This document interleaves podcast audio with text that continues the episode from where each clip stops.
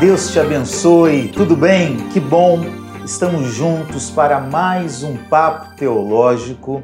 E é bom sempre lembrar que o Papo Teológico é um programa da Igreja Missionária Evangélica Maranata e do Instituto Bíblico Maranata. Se você ainda não segue o IBM e a igreja, convido você a entrar agora na sua rede social e seguir a gente aí no Instagram, no Facebook e também se inscrever no nosso canal do YouTube. Assim você vai acompanhar toda a nossa programação, tanto a nível teológico quanto as programações da igreja. E hoje nós estamos aqui para um papo teológico bem diferente, num formato especial. É, acho que é o primeiro desse formato, com dois irmãos queridos que estiveram conosco há algum tempo na nossa Conferência Maranata de Teologia, nossa primeira conferência realizada no final do mês de outubro de 2021. E hoje nós vamos entrevistar esses queridos irmãos. Para fazer essa entrevista comigo está aqui o pastor Patrick da nossa igreja da Tijuca. Tudo bem, pastor? Tudo bom, pastor Assir? Tudo bom, nossos irmãos? Daqui a pouco o pastor Assir vai vai apresentá-los. É muito bom estar com você aqui hoje e tenho certeza que, mesmo que no formato diferente, vai ser bênção para as nossas vidas. Está também com a gente o pastor Vinícius Couto, da Igreja do Nazareno de Vinhedo, interior de São Paulo. Pastor Vinícius, que bom recebê-lo aqui, seja muito bem-vindo. Muito obrigado, pastor Assi, muito obrigado, pastor Patrick também. Prazer estar com vocês aqui. E, por fim, o nosso querido irmão Gutierrez Fernandes, da Igreja Evangélica Assembleia de Deus, Ministério de Belém, em São Paulo, está conosco aqui. Tudo bem, Gutierrez? Seja bem-vindo. Tudo bem, Assi. Prazer estar aqui com os irmãos. Vai ser um prazer fazer esse bate-papo. Muito bem, gente. Então, nós vamos orar agora pedindo a bênção de Deus para o nosso programa e que tudo que falarmos aqui seja de bênção para a sua vida. Queremos orar por você também que está passando por um momento difícil, por você que está precisando de oração nesse momento. Nós estamos aqui juntos intercedendo por você. Eu quero convidar o pastor Patrick, por favor, para fazer essa oração. Vamos orar. Senhor, muito obrigado por essa mais uma oportunidade, pelas nossas vidas, nós quatro aqui, cada irmã e cada irmão que está conosco atrás da tela também, que de alguma maneira, na tua infinita sabedoria, pelos teus caminhos. O Senhor nos abençoe aqui e cada irmão e irmã que, de alguma maneira, seja edificante para nossas vidas, não apenas conceitualmente, mas também de forma prática, Senhor. Que o teu Espírito esteja agindo em nossas vidas. Nós confiamos totalmente e dependemos totalmente do Senhor. Em nome de Jesus. Amém. Amém. Meus queridos irmãos, ah, no mês de outubro do ano de 2021, nós realizamos na Igreja Missionária Evangélica Maranata de Campo Grande a nossa primeira conferência de teologia. Foi uma benção, mais de 700 pessoas inscritas participando do evento. Nós tratamos a nossa identidade, quem nós somos, e para isso nós é, falamos sobre o protestantismo, sobre o arminianismo, o pentecostalismo e sobre o ser maranata. E dois dos nossos queridos palestrantes que lá estavam estão aqui hoje para participar desse programa. Então, nós vamos tratar hoje aqui, gente, dos dois temas que vocês discorreram lá. Pentecostalismo, né, que o Gutierrez trabalha, e arminianismo, que o Vinícius Couto trabalha. Tá certo? Podemos fazer esse acordo? Né? E eu e o pastor Patrick ficamos aqui entrando no meio da Aprendendo. conversa, né? tá certo? Então espero que seja benção na sua vida. E para começar, gente, eu vou começar aqui com o Gutierrez, à minha direita. O que é ser pentecostal, Gutierrez? É, ser pentecostal tem a ver com um vínculo histórico de um avivamento, né? o avivamento da Rua Azusa. É, o que, que foi esse avivamento? Foi um avivamento sobre um conceito que é o batismo no Espírito Santo, que tem a ver com uma experiência com o Espírito que me enche para o trabalho, para a obra. É, é uma força que o Espírito nos capacita para fazer esse trabalho com eficácia é, e da melhor maneira possível, né? dentro da, é, aliás, fora até daquilo que é meramente potencial humano, né? algo que vem diretamente de Deus. Então, isso que identifica um pentecostal é alguém interessado em receber essa experiência do Espírito para que seja cada vez mais eficaz e ousado na obra de Deus. Você identificou a Rua Azusa, que nós sabemos que é um início, e esse início se deu por um movimento formal, né? Sim. Quando a gente diz assim, ah, historicamente o pentecostalismo como um movimento surgiu ali nos Estados Unidos uh, e Azusa é um referencial. Isso não quer dizer que na história da igreja nós não tenhamos experiências é, pentecostais, por assim dizer, correto? Correto, assim, sempre houve na história da igreja falar em línguas, profecias, curas. É, se a gente pega ali no segundo século, você tem um escrito de Erineu é, de Leão, por exemplo, que é um pai da igreja, que atesta que havia até ressurreição no segundo século, né? Então até esse tipo de milagre ocorria. E aí você pega outros movimentos como os montanistas, como os crackers, como até alguns grupos puritanos, alguns grupos metodistas no decorrer da história sempre houve esses movimentos. Agora a diferença do pentecostalismo é que ele foi um movimento carismático, resgate dos dons espirituais, como vários outros movimentos na história da igreja, só que ele era essencialmente evangélico. Uhum. Então ele tinha a ideia de limitar também pela palavra. Então foi um movimento que já tinha esse controle da palavra. E foi isso que permitiu que o movimento pentecostal, diferente de outros movimentos carismáticos na história, sobrevivesse. Interessante. Então, você pode ver, todo movimento carismático na história durou uma geração. Morreu o líder, ou morreu aquela primeira geração, ele acaba. E aí, por quê? Porque ela tem a tendência ali, porque não tinha nenhum tipo de freio, de caminhar para extremismos. Com o pentecostalismo, houve extremismos, houve extremistas no nosso meio, sempre houve, é claro. Mas não o movimento como um todo, porque houve esse controle da palavra, fruto da cultura evangélica. Inclusive, é, se bem me lembro, é, nesse, por exemplo, na ênfase teológica do pentecostalismo no Brasil, a gente está falando de ênfase teológica para usar a expressão, mas a gente sabe que o crescimento da teologia pentecostal tem se dado aí em algumas décadas, Sim. alguns anos, né? Mas lá no início da chegada no Brasil, os pentecostais que aqui chegaram, eles tinham uma ênfase teológica mais nas áreas que precisava, deixa eu usar entre aspas, provar bibliologia, tem que provar na Bíblia que a experiência é bíblica, Sim. pneumatologia, obviamente, por causa do Espírito Santo, e escatológica, né? porque o pentecostal é conhecido pelo seu viés escatológico. Então isso também tem a ver, tem uma relação com esse, com esse apego da Bíblia que os primeiros pentecostais que aqui chegaram firmaram. Tem, tem tudo a ver. É, inclusive os primeiros pentecostais no Brasil eram conhecidos como os Bíblias. Né? Porque eles carregavam a Bíblia até... iam na feira né?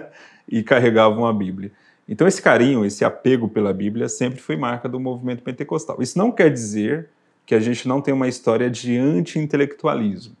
Mas é, é, curioso porque, é, pegando o Brasil como exemplo, a gente teve aqui no Brasil uma aversão ao estudo teológico formal, isso é, é um fato, isso ocorreu especialmente nas Assembleias de Deus, é, mas não uma aversão ao estudo da Bíblia em si.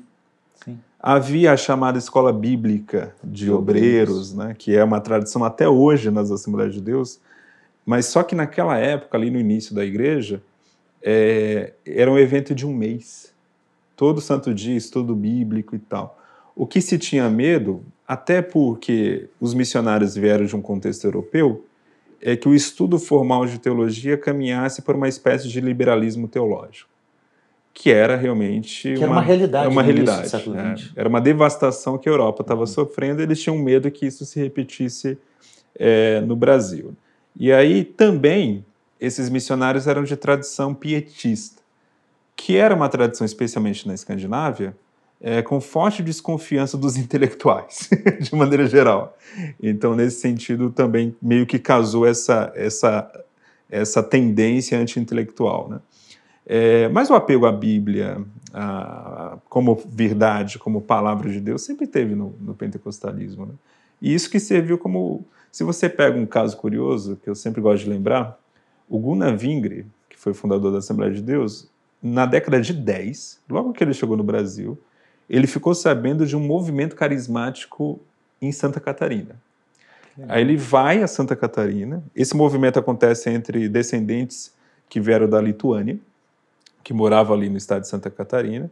Só que ele faz a seguinte observação no diário que ele escrevia, né? O que eu vi ali foi um baixo espiritismo.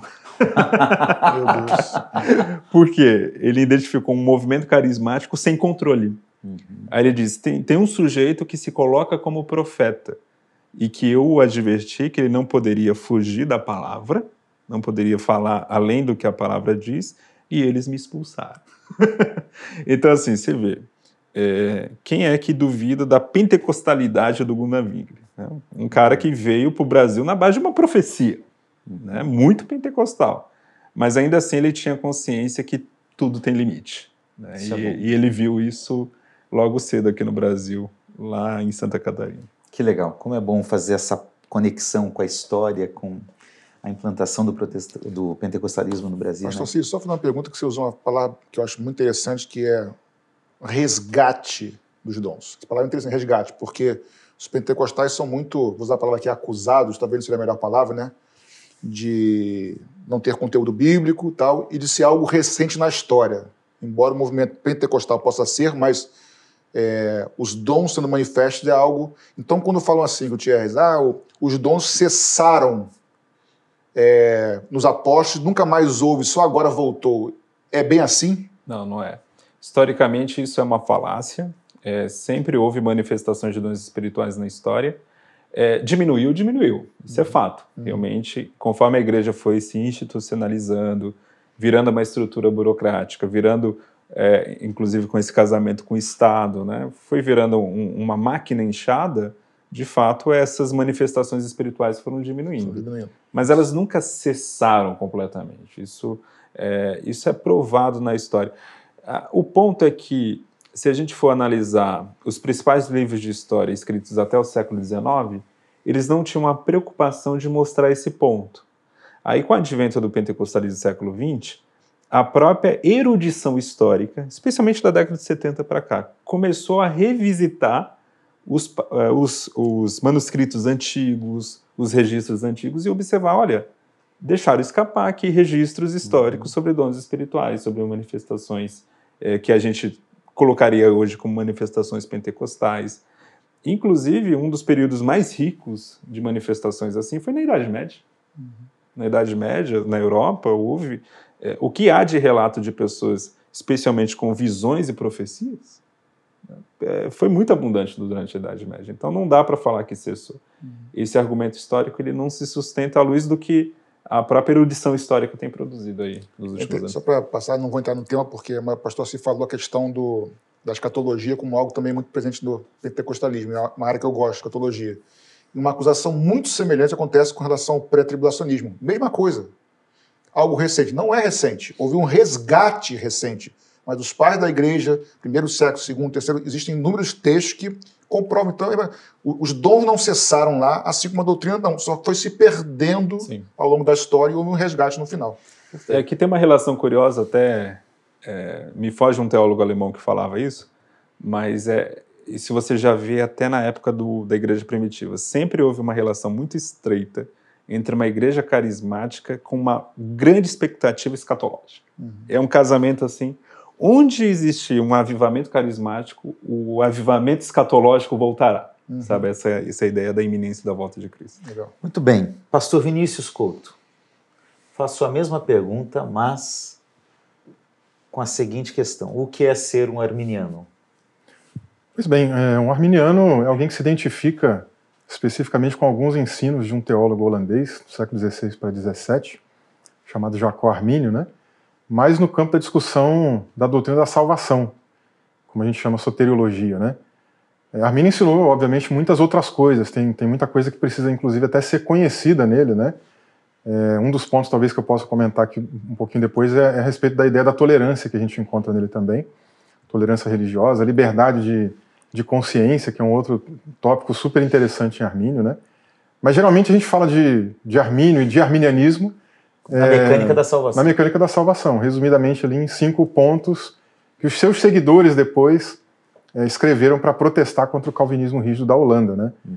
E quais seriam esses pontos, né? Vou pela ordem deles ali. O, o que era mais importante para eles era questionar a questão da incondicionalidade da salvação, aquela ideia da predestinação acontecendo na eternidade passada. Então eles trazem no primeiro momento a ideia da eleição sendo condicional. Esse uhum. é o uhum. primeiro item que eles trazem ali na, na lista do, do, do, da remonstrância, né? Como eles ficaram conhecidos. Deixa eu aproveitar, Sim. porque às vezes as pessoas. Ah, você acredita na doutrina da predestinação como se os arminianos não acreditassem não no que a Bíblia diz sobre predestinação. Né? Parece que é só um outro grupo, né? o calvinismo, que acredita na predestinação. E não é isso, né? Não, não é. Na verdade, Armínio defendia também predestinação, eleição, só que de uma forma condicional. Uhum. Esse é um primeiro ponto. Mas tem outras nuances da predestinação também que são válidas né, de serem mencionadas, como, por exemplo, a eleição para o trabalho, para o serviço. É, a gente pega um texto de João 15, que muita gente pensa que Jesus está usando ali aquela fala, não foi vocês que me escolheram, eu, eu escolhi vocês, né?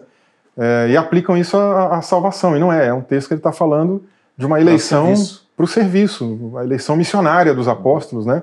Que inclusive tem um paralelo interessante numa aplicação mais é, abrangente para a igreja, em Efésios 4, né, quando diz ali, ele mesmo deu uns para apóstolos, profetas, evangelistas, pastores e mestres. Uhum. Né, ou seja, não é a gente que escolhe a vocação, é ele que nos vocaciona. Né?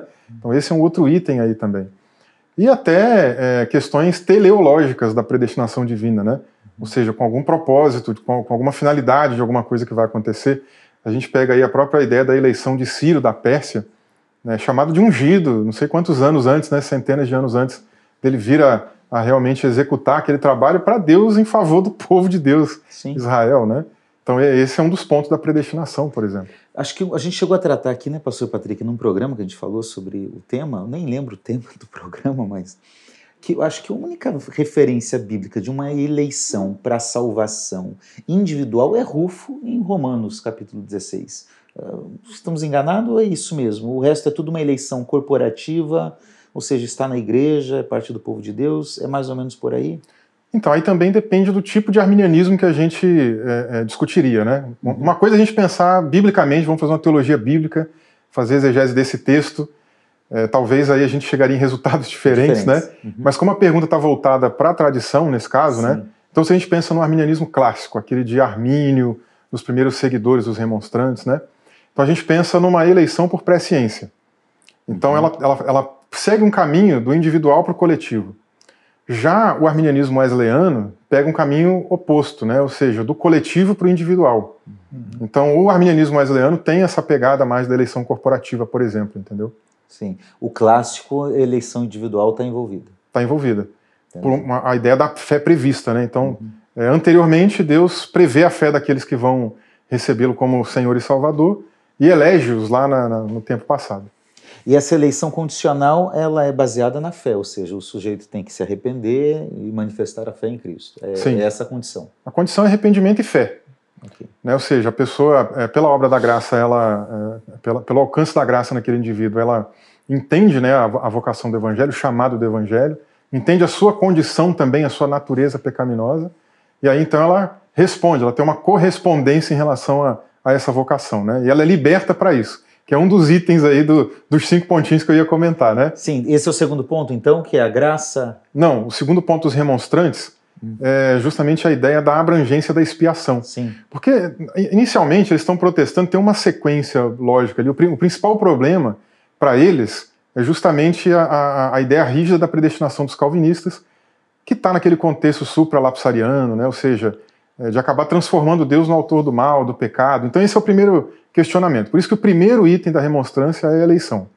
O segundo é uma modificação que o Teodoro de Beza fez, colocando a expiação como sendo limitada somente para os eleitos, né? que é uma coisa que em Calvino não é tão clara. A gente pega diversos textos, especialmente dos seus comentários, né, que causa a impressão na gente de que ele era um defensor de uma expiação ilimitada. Né? Tanto que tem é, muitos eruditos que chegam nessa constatação, nessa conclusão e afirmam: não, Calvino não ensinou expiação limitada. Né?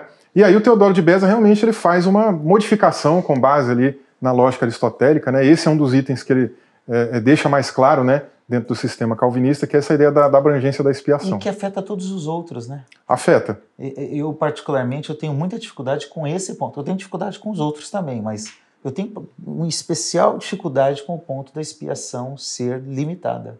Né? Porque, biblicamente falando, é muito difícil você afirmar isso. Sim. Com certeza. Agora, a, a, a, proposta do Beza é vincular isso dentro da lógica, né? Porque ele, outros, né? ele, fez um trabalho interessante, não que eu concorde com a, a, lógica dele, com a conclusão dele, né? Mas a, a, a reconstrução que ele faz ela, ela é interessante por quê? Porque ele está levando para a consequência óbvia daquilo que realmente a teologia calvinista, dentro da ideia da predestinação, deveria levar. Né? Ou seja, se Deus elegeu lá na eternidade passada quem vai ser salvo, então por que, que Jesus, quando vir aqui, ele vai morrer por quem não vai ser salvo? A cruz né? quase perde sentido. De. A gente tem alguns críticos, inclusive tem uma teóloga nazarena, da, da Igreja do Nazareno, faleceu há alguns anos, né? chamada Mildred Bangs Winkup, e uma das críticas dela é justamente essa, né? que é, essa ideia da eleição incondicional no calvinismo faz da cruz apenas um pequeno elo né, de, uma, de uma grande corrente que não, perde o seu sentido, realmente o valor que deveria ter. Você tratou então aí é, eleição, eleição con, é, condicional, expiação. expiação ilimitada. Você chegou a tocar no ponto da graça aí, porque a pessoa está numa condição de pecado, né? Isso. Aí dá para você atrelar os dois aí, depravação total e, e graça? Sim, porque aí agora, na verdade, os próximos dois são exatamente esses, né? Uhum. O primeiro deles em relação à questão da pecaminosidade humana. Então eles defendem ali essa questão do pecado original, né? Porque naquela época ainda não existia essa expressão depravação total, né? É uma, é uma, uma expressão que vem aí pelo século XVII, finalzinho do XVII, mas no finalzinho do XVIII ele começa, a, a, a, inclusive, a ser usado até por Wesley, Jonathan Edwards, mas só no século XIX que realmente ela passa a ser utilizada como meio que intercambiável a ideia de, de, de pecado original, né? Então eles defendem o pecado original, a perda do livre-arbítrio para as decisões espirituais, isso é muito claro lá em relação a eles, né? Sem a graça de Deus é impossível fazer qualquer tipo de bem, né? seja natural ou espiritual, os demonstrantes deixam isso bem claro lá. E aí, claro, se não é, se não é possível fazer nenhuma espécie de bem, então esse bem tem que vir de onde? Tem que vir de Deus. Se não é possível a pessoa dar uma direção em direção ao Criador, né, para sua salvação, então essa direção tem que vir dele para a criatura. E é isso que eles defendem no quarto item, né, que é a, a, o modus operandi da graça. Então essa graça ela tem é, iniciativa, ela, ela, é primeira, né? E aí a gente pode já pegar nos remonstrantes, né, o, o, pegando emprestado lá o termo de Agostinho, da ideia da graça preveniente, ou seja, essa graça vem antes. E ela não só vem antes, como ela também tem a, a, a finalidade, né, tem a função de libertar esse arbítrio que está escravizado pelo pecado e iluminar o pecador para que ele, então, a partir desse arbítrio liberto pela graça, possa responder a essa oferta de salvação. Então, os quatro primeiros pontos são esses aí. Uh, essa graça, nos facts, seria o primeiro, né?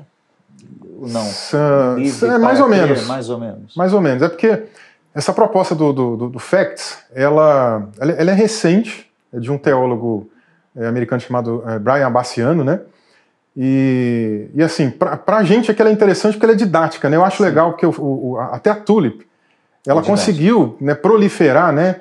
É, essa ideia do calvinismo por causa dessa, dessa coisa didática. E é bem interessante, porque a, até a questão da flor mesmo, né, tem tudo a ver com a cultura lá da Holanda, pegou muito bem. Então foi uma tentativa interessante que fizeram nos Estados Unidos, né, essa ideia do facts. O primeiro item seria essa ideia de feitos livres pela graça, seria o arbítrio liberto, né, que eu mencionei. Sim. Então, claro, tem o modus operandi da graça para tornar realmente aí né, é, é esse arbítrio liberto. Então, tem ali um pouco disso tem também. Uma relação. Sim. E o último aspecto é a segurança Sim. em Cristo. Segurança em Cristo, exatamente. Exatamente. Porque mesmo a gente encontrando, é, e aí acho que é válido mencionar isso, né? a gente tem tipos de arminianismos diferentes, né? A gente tem esse arminianismo mais clássico, que é esse aí de Armínio, é, alguns dos primeiros remonstrantes, porque depois tem outros remonstrantes mais para frente, aí, início do século XVII, é, é, que acabam destoando de Armínio, defendendo até um livre-arbítrio, uma outra pegada de humanismo fora do, do, do, do, tipo de humanismo cristão que vinha sendo é, passado até ali, né? Então a gente tem esses primeiros remonstrantes que seguem um pouco dessa, dessa linha, e quando chega na segurança, a gente tem um bom debate sobre isso, porque Arminio não é muito claro em relação à possibilidade de apostasia, embora tenha alguns estudiosos que afirmem que ele defendeu isso sim, mas eu não acho que é tão claro, eu acho que isso aí é uma coisa bem obscura, tanto que divide eruditos arminianos em relação a isso. A gente tem os arminianos wesleyanos, que para eles é, é, é, fato né, a questão da possibilidade de apostasia e da realidade também, mas a gente também tem os arminianos de quatro pontos, né? Os batistas, que, normalmente. Que geralmente são os batistas, né? Que acreditam aí que uma vez que a pessoa está salva, ela nunca mais vai perder a salvação. Então, é, a, a, o melhor termo que a gente pode usar é justamente segurança da salvação. Porque independente da possibilidade ou não da, da, da apostasia, todos acreditam na segurança. E aí a chave hermenêutica para isso, dentro da teologia, é a ideia da união mística com Cristo. Uhum. Se alguém está em Cristo, que é também uma outra Não ideia da eleição, está em Cristo, está salvo. É, é a garantia da salvação. Perfeito, perfeito. Queria fazer um comentário, se puder, um comentário, porque às vezes eu não aguento. Se você puder, eu vou pensar. Não, você, é você é o cara que manda aqui, cara. Você sabe que ele é o que manda aqui. Depois vou te fazer uma pergunta para ajudar os nossos, nossos irmãos. Primeiro, essa questão de perder ou não perder a salvação. Eu acabei de escrever um comentário bíblico sobre Hebreus, por exemplo, verso a verso, versículo por versículo. E aí tem que deparar com textos, por exemplo, Hebreus 6, que, 6, que fala sobre aquele que experimentou né, e retroceder. Aí tem que entender se aquilo é apostasia ou não, enfim. A verdade é que tal, talvez a, a, pergunta nos dificulte a resposta. Perde ou não perde salvação? Porque se uma pergunta é equivocada, já traz problemática na resposta. Então, se a gente entender salvação como algo simplesmente pontual, a pergunta tem sentido. Uhum. Mas na sua palavra, é, é, mas antes você falou, você falou sobre da graça preveniente.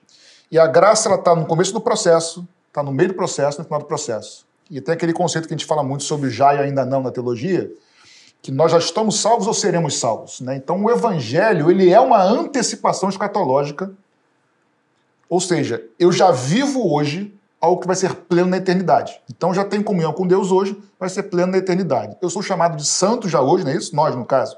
Mas vamos ser santos de maneira plena quando? Quando tivermos o corpo glorificado. E assim por diante.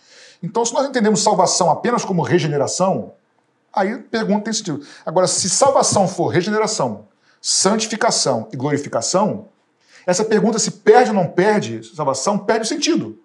Porque a salvação, eu já estou em condição de salvação porque eu estou em Cristo, mas só vai ser consumado na consumação. Na consumação, na, no corpo glorificado. Porque sem santificação, ninguém verá o Senhor. Então, sem ter santificação, como tudo isso, tanto pontual, na regeneração, quanto no processo de santificação, por fé, não por obras, consequentemente eu vou ser glorificado. Então esse perde não perde assim. Se eu estou no processo de salvação, já fui, estou sendo, vai se consumar. Mas se no meio do caminho eu, eu sair do processo, não é que eu perdi ou ganhei. Porque o salvo é aquele que está em Cristo. Uhum. Então essa questão de perde não perde, para mim é um pouco complicada, porque é uma coisa muito temporal de algo que é, começou lá atrás, mas é um processo também. Isso é a primeira coisa. Agora, para ajudar os nossos, nossos irmãos. Mas aí, antes de você fazer a pergunta, deixa eu comentar sobre isso também, Com que certeza. eu acho que é válido. Por exemplo, é, isso, isso também vai ter uma variação interessante quando a gente observa o tipo de arminianismo. Uhum. O arminianismo é, clássico, clássico. Né, ele, ele, tem a, a, a, pegada da eleição pela presciência. Uhum. Então, se Deus já previu quem vai ser salvo e já os elegeu com base na sua presciência, não faz sentido a gente pensar numa possibilidade de perda de salvação. Uhum. Ele já está eleito. Ele vai ter que ir até o fim. A presciência de Deus é infalível. Uma consequência natural Mas, de uma Exatamente. A presciência não é a presciência que ele chegou no final. Sim, mas é infalível. Deus vai falhar na sua presciência? Não, não vai. Não, mas quem chegou no segundo essa. essa se eu entendi correto, não estou discutindo assim. Se está certa essa linha deles, o que Deus previu é que a pessoa completaria a carreira. Sim. E não que no começo ela ganhou ou perdeu. Isso não importa. Não, então, aí, nesse caso de Armínio não importa mesmo. Exatamente isso. Porque se ele já previu, a, a presciência é infalível. Ele vai chegar lá. Uhum. E se ele viu, ele vai chegar, então, ó, beleza, já te elegi, ok. Isso aí. Né? Uhum. Agora, aí a coisa muda em Wesley, por exemplo, porque para John Wesley, essa ideia de presciência, uhum. ele até é, é, fala assim: não existe presciência nem pós-ciência. não que ele vá chegar, vamos dizer assim, pré, perto do que depois veio a ser o teísmo aberto. Não é isso, de maneira nenhuma. Uhum. A ideia dele é que ele entende essa questão da presciência como se fosse uma espécie de figura de linguagem é, a respeito de Deus. Como a gente fala a respeito, por exemplo, de Deus se arrependendo, né?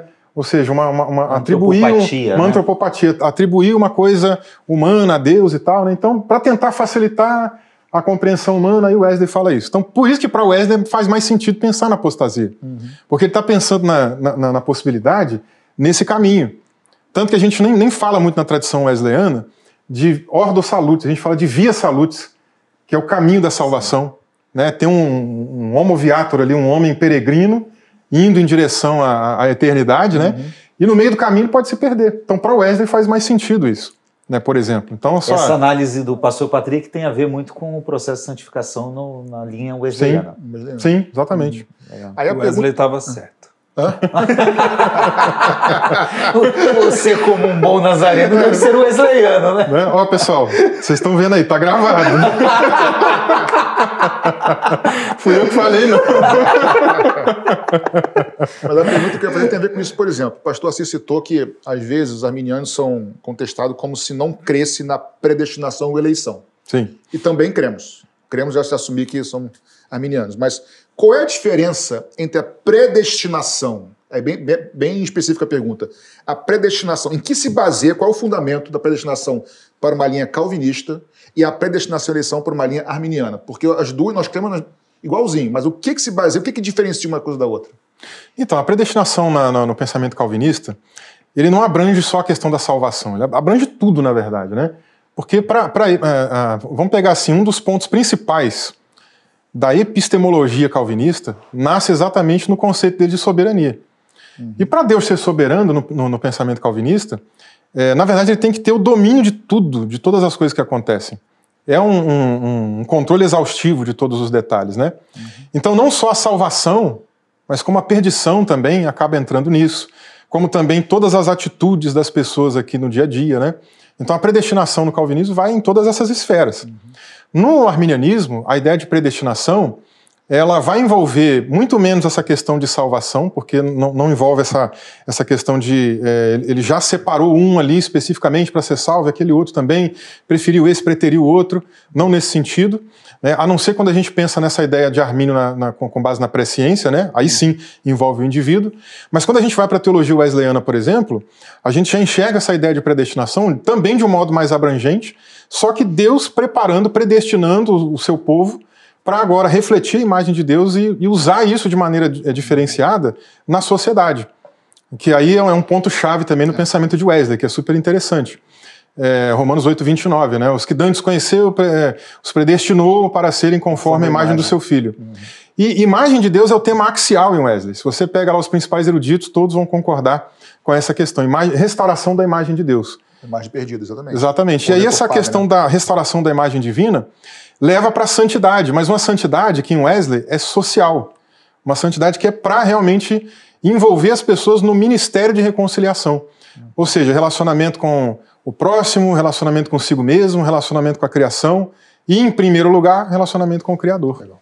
O Wesley estava certo de novo. Só para ser objetivo, é, dois ou três termos que nós utilizamos para ajudar os nossos uh, espectadores, supralapsariano, objetivamente. Ah, legal. É? Não, é tranquilo. Supra vem, vem, vem, vem, da ideia de antes ou acima, uhum. né? nesse caso antes, e lapsus, de queda, de ato, de buraco. Né? Então, supralapsarianismo é a ideia de que os decretos de Deus foram é, definidos antes da queda de Adão. Então, a própria queda mesmo teria sido decretada. Assustador. Uh, remonstrantes? são seguidores de Armínio é, que em 1610 elaboraram ali um documento protestando contra o calvinismo. O nome do documento era Remonstrance, que significa protesto. Aí ganharam o apelido São com base no documento. também, né? Sim. Gutierrez, voltemos ao pentecostalismo. Já que Wesley tem razão. é. Quais são as bases hermenêuticas para o, o pentecostalismo? É, são algumas que têm a ver, primeiramente, com uma leitura geral da Bíblia, no sentido de que você sempre vê um padrão na Bíblia do enchimento do Espírito vinculado com uma fala inspirada. É, aquilo que a teologia do Antigo Testamento vai chamar de espírito de profecia. Isso é muito claro no Antigo Testamento, textos de Números 11, 1 Samuel 10, 19, é, 1 Samuel 10, 1 Samuel 19 e que depois é reafirmado também no, te no texto profético de Joel 2. Então você tem essa trajetória no Antigo Testamento, ou que os eruditos vão chamar de Bíblia hebraica, né? que é justamente esse padrão do espírito de profecia que também estava presente na literatura judaica do Segundo Templo. A literatura que não está na Bíblia, né? mas é aquela literatura que formou o pensamento judaico do primeiro século. É, isso era muito claro, essa vinculação espírito de Deus e profecia. E aí, quando você vai para o Novo Testamento, você pega o livro de, de Lucas, por exemplo, o Evangelho segundo Lucas, você tem esse mesmo padrão. Você tem personagens vinculados ao nascimento de Jesus, especialmente Zacarias e Isabel, aquele casal piedoso, que são pessoas que são cheias do Espírito e são profetas ao mesmo tempo, e são pais do último profeta da antiga aliança, João Batista. Tem essa vinculação direta. Enchimento, João Batista, que é aquele que é cheio do Espírito desde o ventre de sua mãe.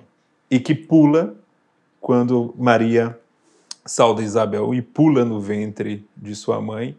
É, o, o verbo grego usado dá o sentido de grande salto.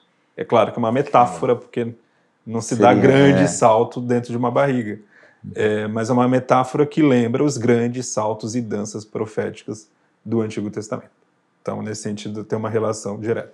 Você vai ver em Lucas também que ele menciona os 70 é, discípulos que seguem Jesus, Sim. que é uma, um paralelo bem interessante aos 70 anciãos que são cheios do Espírito e ajudam Moisés, justamente porque é, são designados e são enchidos do Espírito Santo que estava sobre Moisés. Você tem a mesma coisa no ministério de Jesus. Jesus tem 70 discípulos e aqueles 70 discípulos são carismáticos, expulsam demônios, até se alegram com isso. Jesus até, até diz: Ó, mais importante é o, livro, é o nome, está escrito, escrito no dá uma parada, dá uma ali, né? parada né? assim. Mas são carismáticos, você vê? É um ministério carismático. Né? Então tem toda essa relação.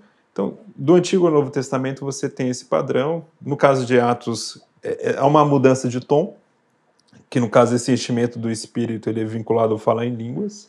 Uhum. Porém, o falar em línguas e a profecia na Bíblia são muito próximos, porque são atos de fala impulsionados pelo Espírito. Sim. É, então, é sinal da presença do é Espírito. É o sinal, também. isso, é um sinal. Uhum. É, e se você pega. Isso que é interessante, tem um caso bem interessante que é pentecostalismo como movimento nasce oficialmente no dia 1 de janeiro de 1901, se a gente pega uma foto histórica. É, porém, no final do século XIX, tinha um teólogo alemão, pai da crítica das formas, histórico crítico, é, liberalzão mesmo. Esse era bem liberal, que era Hermann Gunkel. O Hermann Gunkel ele foi fazer um trabalho sobre Atos, né, sobre Lucas de maneira geral, sobre a obra do Espírito Santo em Lucas. E ele fala: olha, o sinal do enchimento do Espírito em Lucas é a glossolalia. Sim. Um Aquilo, histórico crítico. Um histórico é que crítico. quer dizer que é alguém que olha para o texto com dúvida, com, enxergando mitos, que tem é. que tirar o mito e tantas outras coisas, né? É, o histórico crítico não necessariamente é liberal, né? Nesse é, sentido. mas, mas ele era. Nesse sentido, é. ele era, né? Ele era desse que ia ver mitos e tal. Mas ele fazendo uma leitura técnica do texto, Ó, o que, que Lucas põe aqui como sinal do, do enchimento do Espírito? É glossolalia. E aí é, ele conclui isso tecnicamente, escreve isso no final do século XIX, algo que os pentecostais vão pregar de maneira popular a partir do início ali do século XX. É muito curioso esse, essa, esse casamento histórico do que estava acontecendo lá na Alemanha, na academia alemã, e estava acontecendo nos Estados Unidos no avivamento pentecostal. É, aí alguém pode acusar, ah, tá vendo? é liberalismo. Não, não tem nada a ver. Mas corta é... aí, corta. é, tem gente que faz umas viagens. Não, mas assim. teve gente afirmando isso teve, esses dias, né? Eu fiquei uma coisa não tem assustado nada. com o tipo de afirmação que você fez. Eu esperava isso. Não, eu só chamo a atenção do Herman Bunkel porque ele foi fazer uma leitura técnica do texto. Ele é, indist... é, é eu não foi posso... honesto intelectualmente. Foi honesto, foi honesto. Foi ler o texto, não, não posso negar aqui que em Lucas o sinal do enchimento do Espírito é a glossolalia. Assim como no Antigo Testamento era a profecia. Né? Tem essa, essa, essa relação. Né? Uhum. Aí, até interessante se você pega o Eduardo Schneider, não, não é Schneider o sobrenome, mas é parecido com isso. Eu agora vou, vou esquecer o sobrenome, mas foi um teólogo é, suíço reformado no século XX já, em meados da década de 50, ele vai escrever um paper sobre isso, reafirmando a mesma coisa que o Hermann que eu tinha falado. É, isso é uma base. Outra é que você tem em Atos um escrito com propósitos teológicos. Não só Atos, mas Lucas, mas Mateus, mas Marcos, João, todos escreveram com uma agenda teológica. Uhum. Entendam bem essa palavra, não é que eles adaptaram ou criaram uma história de Jesus para cumprir uma agenda. Não. Uhum. Eles foram fazendo um recorte da história de Jesus conforme a necessidade das suas comunidades. Quando você pensa isso, é o seguinte: uh, é igual, por exemplo, eu vou contar a história da minha vida, digamos assim. Digamos que eu vou contar a história da minha vida e você quer saber sobre a minha vida sentimental. Eu não preciso falar do meu nascimento, da minha educação escolar, não preciso falar nada disso. Eu vou falar logo de como eu conheci e tal, como foi o primeiro encontro. Eu faço um recorte da minha vida, né? porque esse é o interesse que você tem sobre aquela narrativa da minha história. A mesma coisa os evangelhos. Os evangelhos vão fazendo recortes da vida de Jesus. Então, João, por exemplo, ele queria mostrar Jesus como divino. Então, ele vai fazendo esses recortes. É, já Lucas, o interesse dele é mais mostrar o lado humano de Jesus. E, inclusive, como um profeta cheio do Espírito. Então, ele também vai fazendo esse recorte. Então, quando você entende isso, você entende que os evangelistas, Mateus, Marcos, Lucas e João, não eram meramente é, historiadores no sentido moderno do termo, como alguém que meramente registra fatos importantes, mas além de historiadores e biógrafos, eles eram teólogos. Então tinha uma, uma agenda. Né? Então, nesse sentido, quando você lê Lucas, você percebe claramente que ele põe o Espírito Santo como o paradigma do ministério de Jesus. Sim. É ele que conduz, né? Ele que conduz. Desde o início, o batismo, Até o deserto. É, até o deserto é. ali, eu tenho uma pregação, né? Que eu, tem algumas que a gente gosta de pregar.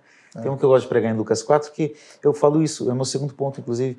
Ele, ele é guiado pelo Espírito no deserto, ele é cheio do Espírito, uh, o Espírito desce sobre ele, né? 4,18. Ele recebe o Espírito Santo na descida, 3,21. E, e quando ele recebe no, no batismo, o texto, de, o texto de Lucas é o único que menciona que ele, naquele momento, orava. Uhum. Porque é uma vinculação realmente sempre presente, que o enchimento do Espírito está vinculado também à oração. Eu acho que é interessante a gente perceber isso, porque cada autor bíblico, uh, vamos usar o Novo Testamento, ele está dentro de um contexto que tem uma pretensão, né? Por que, que Paulo é muito eclesiológico, por exemplo? Porque ele está escrevendo o texto dele, boa parte do que ele escreveu, é para tratar de problemas dentro das igrejas. Da igreja local. É. Agora, é interessante a, a, perspectiva pneumatológica de Lucas, tanto em, no Evangelho quanto no livro. Né? Um terço do que nós temos é, nos Evangelhos, um terço sobre o Espírito Santo, é escrito por Lucas. Sim. Os outros são bem menores em termos de quantidade nesse sentido. Sim. Então ele quer realmente mostrar a ação do Espírito em Jesus e depois, sendo uh, uma mesma obra em dois volumes, a ação do Espírito na igreja. Na igreja. Você vê paralelos que ele faz claramente. Né? É, Jesus ele recebe o Espírito no momento do batismo e diz o texto, ele é o único a registrar, volta a repetir, que Jesus naquele momento estava orando. Uh, Atos 2, a igreja estava orando e ela recebe naquele momento o Espírito. Claramente, ó, o ministério de Jesus e o ministério da igreja começam com esses dois paradigmas. A oração. Um paralelo, né? Paralelo incrível, né?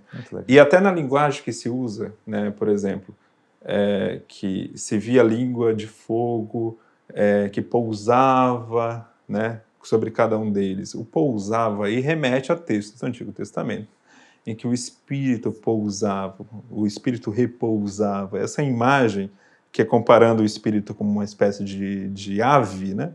que é uma imagem recorrente sobre o espírito no Antigo Testamento, vinculada à ideia de enchimento de espírito. Então, é, a gente tem que lembrar que eles não escrevem no vácuo também. É, qualquer autor do Novo Testamento ele escreve dentro de uma cultura judaica. Então, a linguagem que ele usa é a linguagem que ele aprendeu na sinagoga. Ele que aprendeu lendo a literatura é, do Segundo Templo, que aprendeu lendo a própria Bíblia hebraica. Então, nesse sentido, é, isso é transportado também para o Novo Testamento. Né? É, isso é interessante porque, se você vai ver os teólogos liberais do século XIX, quando eles iam ler Paulo, especialmente, eles tentavam tornar Paulo grego. Né? Uhum. E eles faziam isso, inclusive, na questão dos dons espirituais. Falavam, não, Paulo fala essas coisas aí porque tem a ver com os cultos de mistérios dos gregos. Uhum. Nada a ver, nada a ver ele está falando dentro de uma tradição judaica que já falava em língua dos anjos, uhum. que já falava em espírito de profecia, que já falava nessa vinculação de enchimento do espírito. E porque Paulo também fala disso. Ele vai falar, por exemplo, vários dos dons espirituais que Paulo fala são derivações de profecia. O que é a palavra do conhecimento, palavra da sabedoria, interpretação de línguas, até mesmo se você pegar a própria ideia de discernimento de espíritos, tudo é uma derivação de profecia. É Tudo é uma espécie de iluminação do espírito. É verdade. Sabe? É verdade. Eu nunca tinha pensado sobre essa perspectiva, mas é interessante. Para ver a importância da profecia e do Espírito Santo vinculado, né? Em Paulo isso também está presente, não só em Lucas.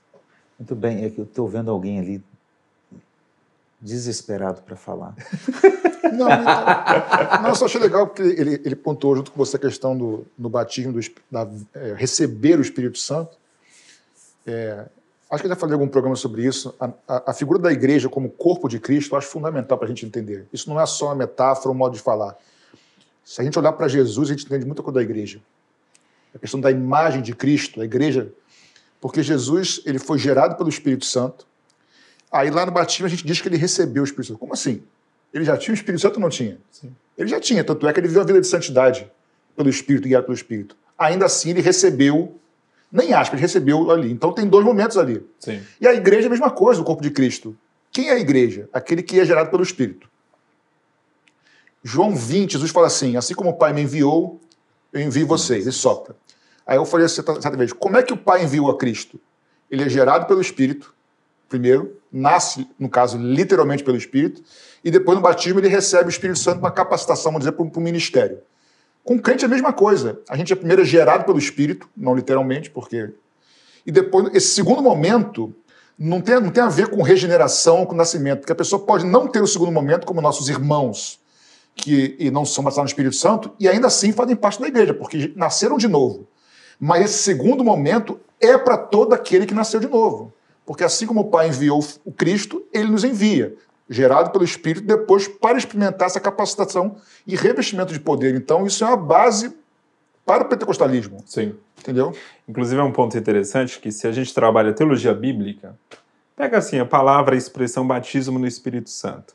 Ela vai ter esses dois sentidos. Em 1 Coríntios, ela tem um sentido de regeneração. Uhum. Em Atos e no Evangelho, ela tem sentido de uma experiência posterior que está vinculado a uma capacitação para o ministério uhum. ou para a evangelização. É, isso é, é, o que está escrito no texto. Né? Eu não posso negar. Tem esses dois conceitos. Uhum. Aí eu vou produzir teologia sistemática. O que, que os pentecostais, num insight maravilhoso, fizeram? É, você tem, aí fizeram uma diferença sistemática, né? Você tem o batismo pelo Espírito e o batismo no, no Espírito. Uhum. A, a diferença só está na preposição. Uhum. Batismo pelo, porque quem é o agente desse batismo é o Espírito. Uhum. E o elemento, porque a ideia do batismo aqui é a ideia do mergulho, né? É, é um dos sentidos do verbo batizar no grego. É, e a ideia aqui que o Espírito é aquele que batiza e o, e o elemento, a água, aí seria o corpo de Cristo, uhum. a igreja. Uhum. E aí tem o sentido carismático, que é o batismo é, no Espírito. Ou seja, agora o Espírito passa a ser esse elemento uhum. e o agente desse batismo, quem efetua esse batismo é Jesus. Jesus, é o Cristo. É, é Cristo. Então, Como os evangelistas anunciaram. Isso mesmo, que viria aquele que vos batizar com o Espírito Santo com fogo. Uhum. Algo que Paulo, quando vai falar do batismo, não vincula a Jesus. Ele vincula ao Espírito. Uhum. Então, aí na sistemática se faz essa diferença, que é bem inteligente, bem Muito bom. É. Só traduz facilmente batismo no é. E batismo pelo. Batismo, batismo no é o... pelo, conversão. Batismo no, experiência pós-conversão para testemunho público do Evangelho. Eu acho que a gente chegou num programa também a, a, a lembrar das profecias do Antigo Testamento sobre as duas diferenças, né? Quando Ezequiel profetiza, ele diz que é um batismo de regeneração. Sim. Mas quando Joel profetiza, e que Pedro vai lembrar isso em Atos 2, você percebe que é um batismo que resulta em experiências estáticas, Sim. visões, sonhos. sonhos ou seja, profecias. a própria profecia do Antigo Testamento aponta para dois tipos. E de... a primeira menção que Joel levanta é a profecia. É verdade. Ela que carrega as demais. É verdade, né? porque tinha uma ênfase no Antigo Testamento. Uma ênfase. Então, isso na teologia bíblica a gente chama de a tradição de Joel, a tradição de Ezequiel. Uhum. Né? São duas profecias. E claramente Lucas está dando ênfase à tradição de Joel e Paulo está dando ênfase à tradição de Ezequiel. Mas as duas são bíblicas. E, e se complementam. Se complementam. E as duas têm que ser lidas num todo, né? Porque, e é isso que é o trabalho da sistemática, né? De fazer também. Muito bem, muito bom, gente. Vamos lá. Uh, Pastor Vinícius Couto, quais são as bases hermenêuticas para o arminianismo? Então, a gente tem ali aqueles cinco pontos, né? vamos começar de novo? vamos lá, vamos Eu vamos... diria que vai de Gênesis 1 a Apocalipse 22. mas vamos, vamos, vamos tentar aqui ser sucinto, né? Que é uma pergunta para uma resposta longa, mas, mas dá para desenvolver ela rápida, né? É, vou, vou trabalhar agora os cinco pontos do arminianismo já num contraponto à tulip, para de repente ficar mais fácil. Né? A tulip é um acróstico é, que o calvinismo criou, T, total depravação, U, eleição... Ih, gente, perdão. E olha, que eu, e olha que eu coloquei aqui, é, mas era alarme. É o inimigo mesmo. é, U, de eleição incondicional, L, expiação limitada, I, graça irresistível, P, perseverança incondicional dos santos, né? Contraponto, nesse caso, né? O primeiro ponto é, da depravação é, é, praticamente idêntico, né? Mas para não deixar a base hermenêutica de fora, vamos lá. Tudo começa com, a, com, com o modo como a, Escritura aponta para a gente a queda de Adão. Ou seja, a desobediência de Adão e os efeitos que isso é, causaram né, para a humanidade é, são explicados principalmente pelo apóstolo Paulo em Romanos 5,12. Pelo pecado de um só homem veio o pecado no mundo, pelo pecado a morte, e todos pecaram, né? Tem também a, a, a, ideia de Paulo falando sobre uma segunda morte é, implícita, né? Porque a ideia da segunda morte está mais em Apocalipse, mas implícita também porque ele fala da ideia é, do, que o salário do pecado é a morte, o dom de Deus é a vida eterna, né? É, então a gente tem ali uma, uma noção também, né? De uma primeira morte que acontece no Éden, morte nesse sentido da alienação, que Paulo vai desenvolver também diversas vezes ali na, na, na condição do homem natural, né? Uhum. Efésios 2, Colossenses 2, é, estávamos mortos nos nossos delitos e pecados, né? Ou seja, essa incapacidade que o ser humano tem de buscar Deus, né? É, essa incapacidade também, essa perda de livre-arbítrio, ela aparece também em Romanos 3, verso 10. É, não há um justo sequer, não há quem tenha entendimento, não há quem busque a Deus. Então, basicamente, a gente tem as primeiras, as principais bases é, bíblicas aí para defender essa questão do que pecado se original. à, à depravação total no calvinismo, de Sim. certa forma. Sim, tal, talvez a principal diferença que a gente tenha dos dois lados, arminianismo e calvinismo aqui em relação à questão da depravação, é uma visão de intensidade da, da depravação, né? Em termos de extensão, os dois concordam, ou seja, atingiu a totalidade do ser humano, a integralidade, corpo, alma e espírito está afetado. Mas a intensidade disso é que talvez os calvinistas enfatizem um pouco mais do que os arminianos. Especialmente os arminianos wesleyanos têm uma visão mais otimista da graça também. Ou seja, ele está morto, então ele não tem como fazer nada, e o arminianismo diz: ele está morto sim, mas ainda há um, um resto dessa imagem e semelhança, né, que ainda está ali nele, ele ainda tem algumas vontades, algumas coisas, Sim. e quando a graça chega, ele consegue reagir. Sim, muito embora, depende do tipo de calvinismo também, viu? É? Porque, é, porque o calvinismo de Calvino, ele não Pareceria defende... uma redundância, mas não é, né? Porque Não, não é, né? porque tem calvinismos, né? Então, o calvinismo de Calvino é, não defende a perda de imagem de Deus, a não ser na esfera da- dessa questão da espiritualidade. Mas e ele mesmo... do Franz Schaeffer também. Ele, Ah, sim. E faz uma Perfeito. crítica pesada ao calvinismo nesse sentido de enfatizar demais a depravação ao ponto de esquecer da imagem de Deus no homem. Porque Exatamente. Gênesis, depois da queda, diz que a imagem está lá, Tiago vai dizer que a imagem está lá, ainda existe, ainda que deturpada, distorcida, ainda Uhum. existe alguns resquícios dessa imagem de Deus, né? Nesse caso, Calvino ele, ele, ele fala exatamente nessa linha. Quem é mais exagerado é Lutero. Lutero fala de uma perda mesmo da imagem, entendeu?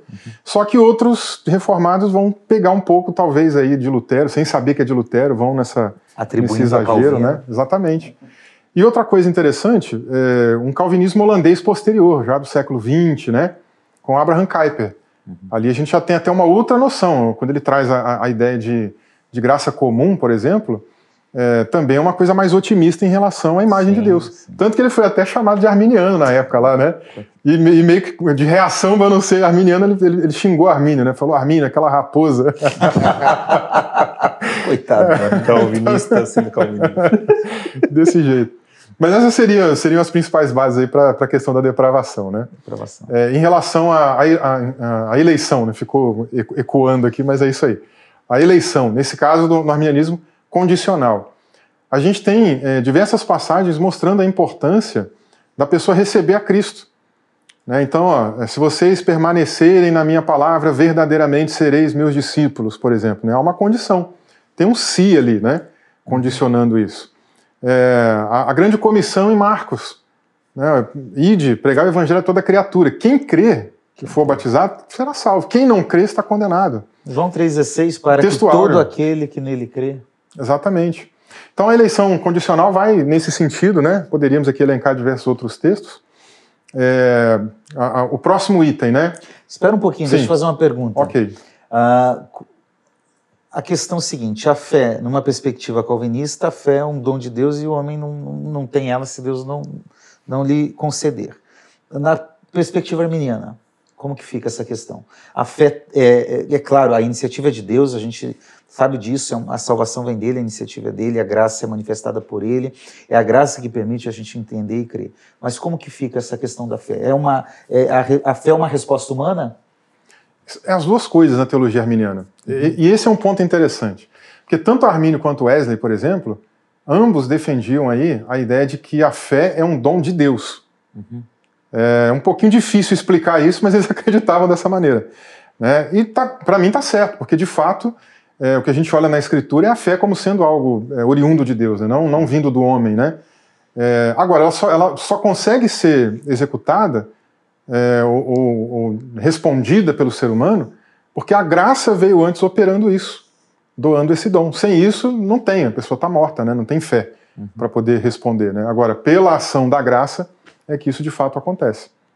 Certo? Ok. E a graça, é, é, ela se manifesta por meio da pregação da palavra, a fé vem pelo ouvir e ouvir da palavra, Exatamente. a pregação de Cristo e assim por diante, né? Exatamente, que aí é o ponto da graça, né? Pulando aqui, por exemplo, a expiação agora, né?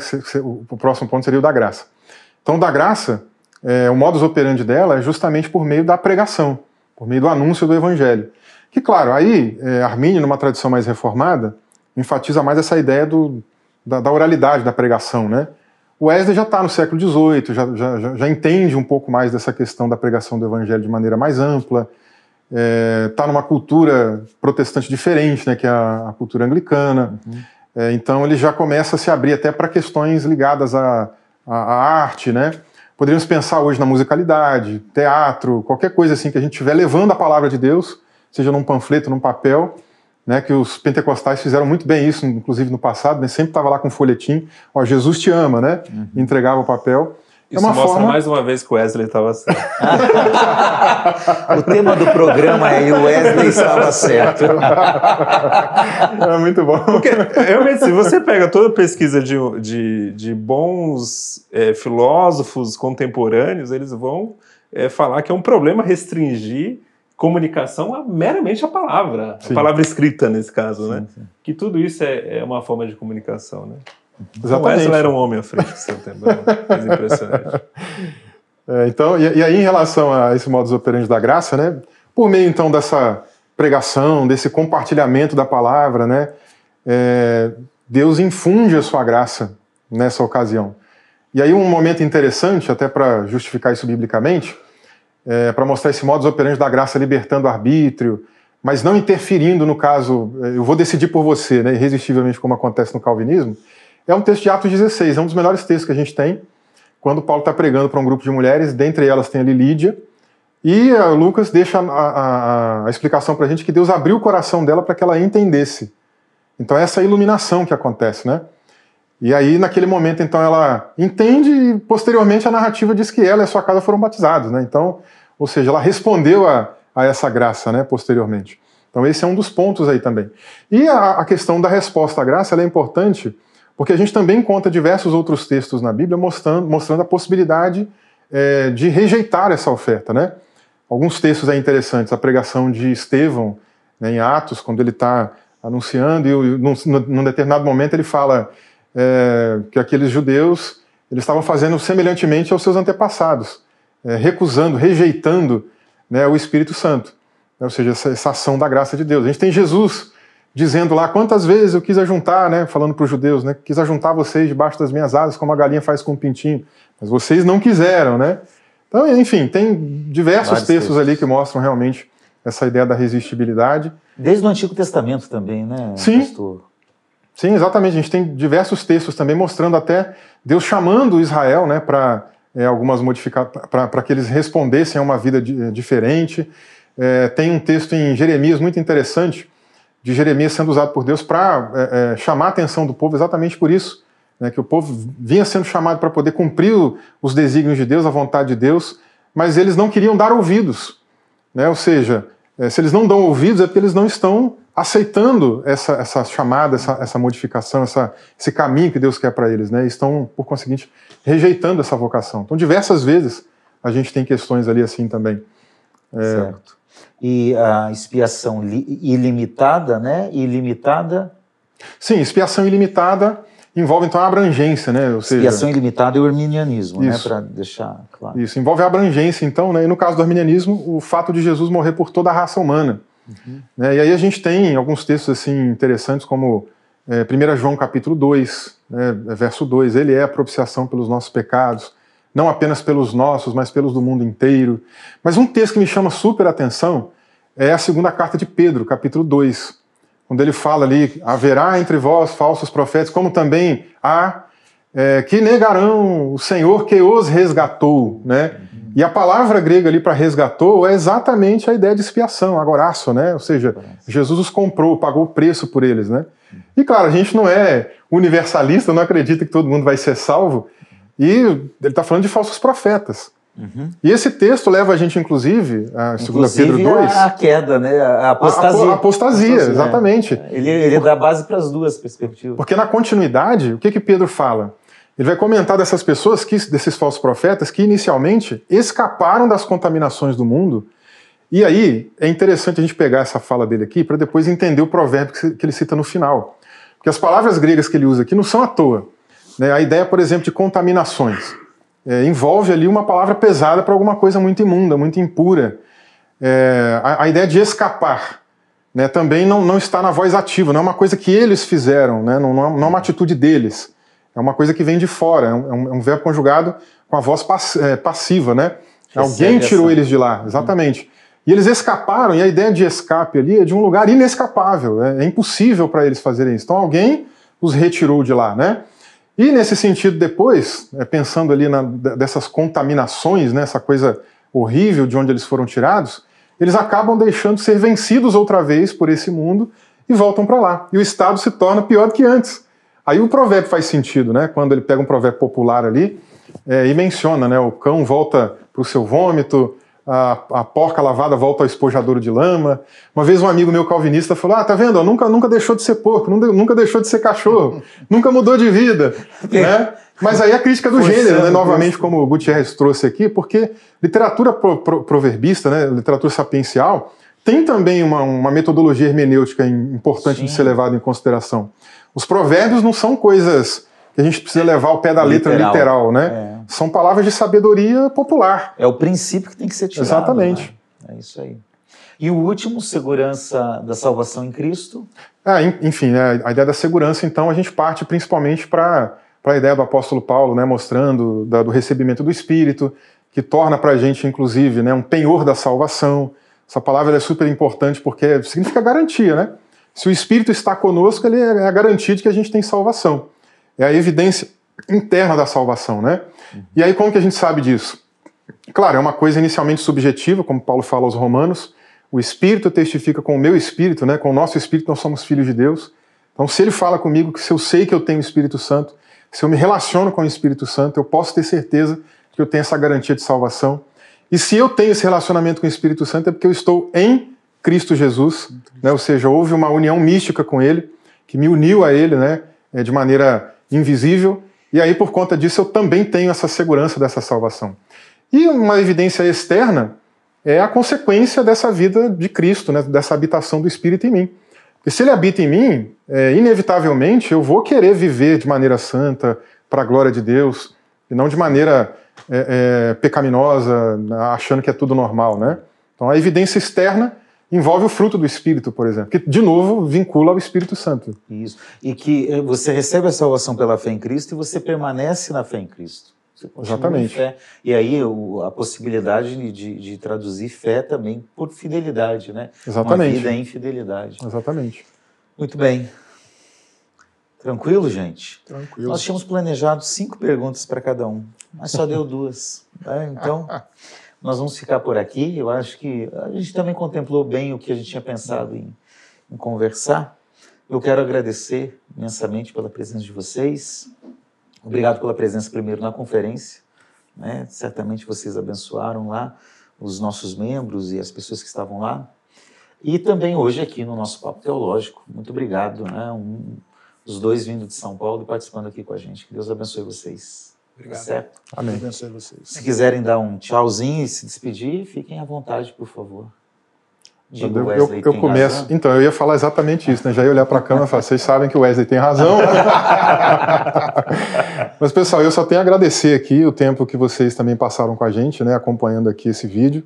E agradecer também ao pastor Assi, nosso pastor aqui, Patrick, também, né, pelo convite, pelo tempo que a gente passou junto hoje o dia todo, né? Que foi. Eu estou voltando, vou voltar para Campinas, super abençoado também. Muito obrigado. Amém. Obrigado.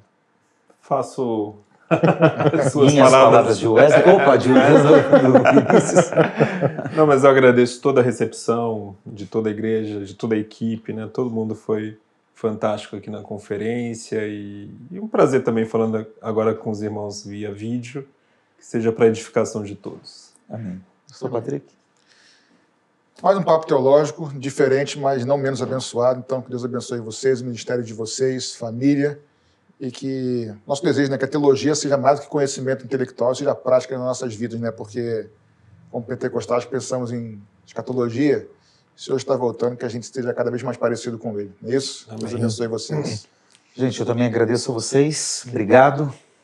Ah, eu quero lembrar você que esse é um programa da Igreja Missionária Evangélica Maranata, também do Instituto Bíblico Maranata, e que esse programa é sustentado pela eh, oferta, pela contribuição dos irmãos membros dessa igreja. Se você quiser ofertar e contribuir, também as nossas contas estão passando aí na sua tela. Você pode fazer isso abençoando para que esse programa, os outros programas da igreja e os nossos projetos de expansão, de pregação do evangelho continuem acontecendo para a glória de Deus. Você conhece a Igreja Maranata, uma igreja séria que cuida muito bem da administração financeira e que tem eh, levado o evangelho à frente aqui no Grande Rio de Janeiro. Então, participe conosco.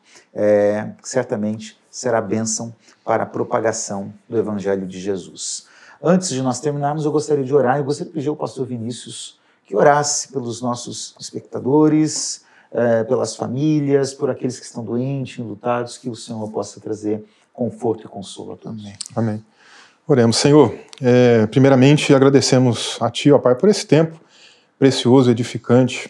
Agradecemos aqui por cada um dos irmãos, né, que juntos é, tivemos essa oportunidade de ter esse bate-papo. Mas também nesse momento nos dirigimos ao Senhor, orando por esses irmãos lá do outro lado, é, que de repente estejam aí enfrentando algum problema de luto ou alguma doença. Vem alcançando eles, ó Pai, abençoando. É, nós realmente acreditamos no, no, no Teu agir, acreditamos na Tua presença, que é real aqui nesse, nesse mundo também, com que o Senhor possa intervir nessa situação, trazer cura, fazer algum milagre, é, ou, inclusive, também trazer alento, Senhor, para qualquer alma, para qualquer pessoa que esteja aí é, se sentindo para baixo, triste. É, a gente sabe que o Senhor tem poder para fazer qualquer coisa. Cuida desses irmãos, Senhor. E abençoa também aquele que, que não está passando por nenhum problema, continua abençoando, dando eh, da tua graça, derramando do teu poder, para que continue frutificando no reino do Senhor. Nós assim oramos e agradecemos em nome de Jesus. Amém. Amém, Amém. amém. Obrigado, gente.